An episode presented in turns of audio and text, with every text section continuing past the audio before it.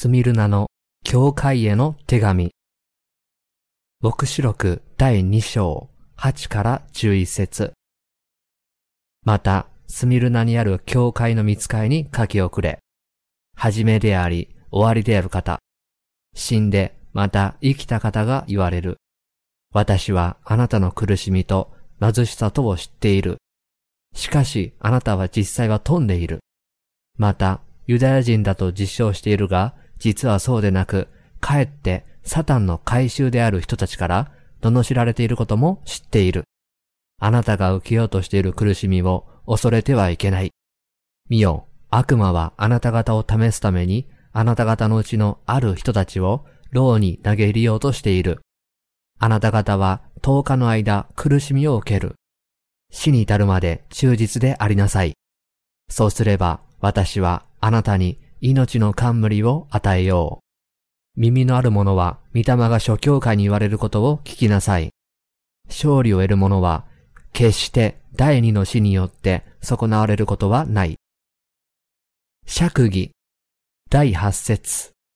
また、スミルナにある教会の見つかいに書き遅れ、はじめであり終わりである方、死んでまた生きた方が言われる。スミルナにある教会は、パウロがエペソにある教会で宣教していた時に設立されました。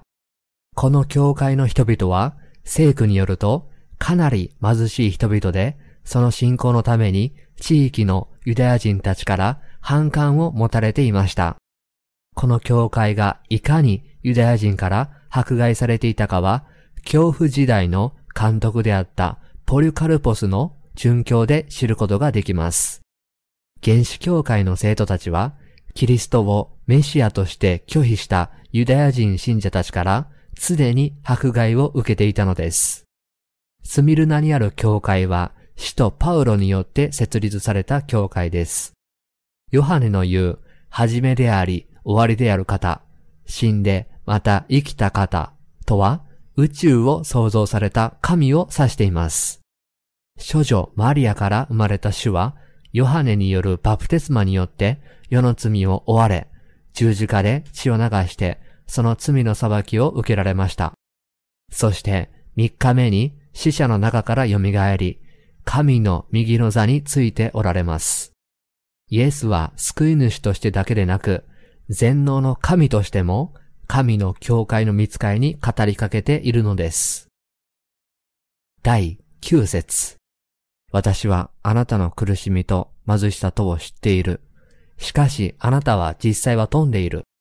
また、ユダヤ人だと実証しているが、実はそうでなく、かえってサタンの回収である人たちから罵られていることも知っている。主はスミルナにある教会が直面しているすべての困難と苦難をご存知でした。物質的には貧しい教会でしたが、スミルナにある教会は、霊的には豊かな教会でした。スミルナには多くのユダヤ人が住んでおり、神は彼らを、またユダヤ人だと実証しているが、実はそうでなく、かえってサタンの回収である人たちと表現されました。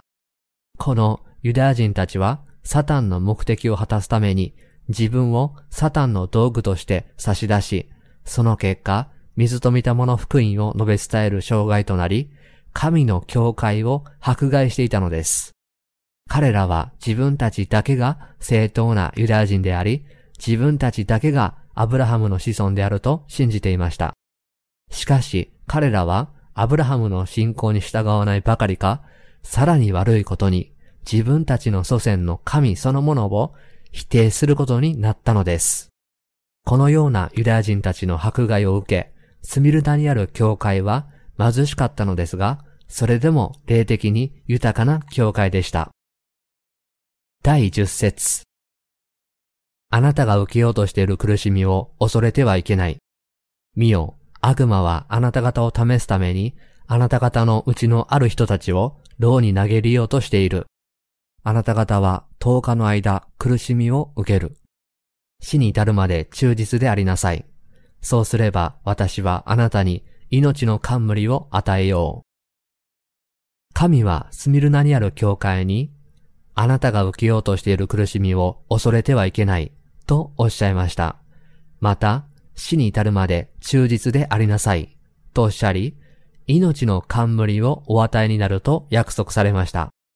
主はサタンがスミルナにある教会の生徒たちの何人かを脅し、彼らの信仰を打ち砕こうとすることをあらかじめご存知でした。ですから死ぬまで忠実であるなら命の冠を与えると約束されたのです。この聖句を通して主が語られているのは終わりの時に生きる神のしもべと生徒たちもまたサタンとその手下たちから迫害を受けるということなのです。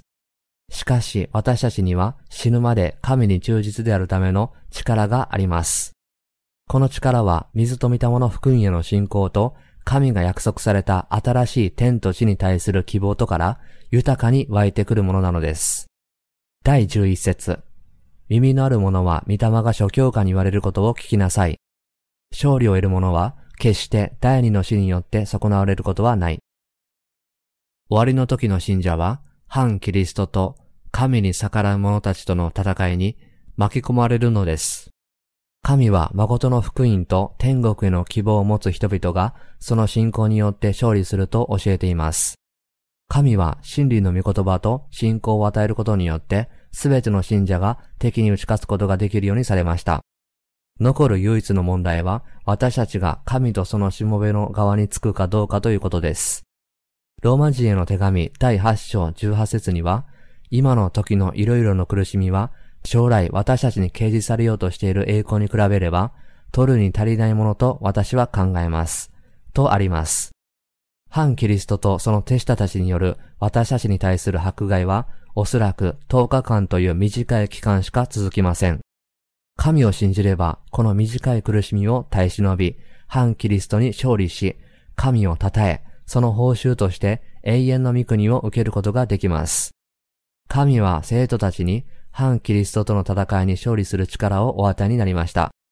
水と御霊の福音への信仰によって反キリストに勝利し、千年王国と新しい天と地で再会して永遠に共に暮らそうではありませんか。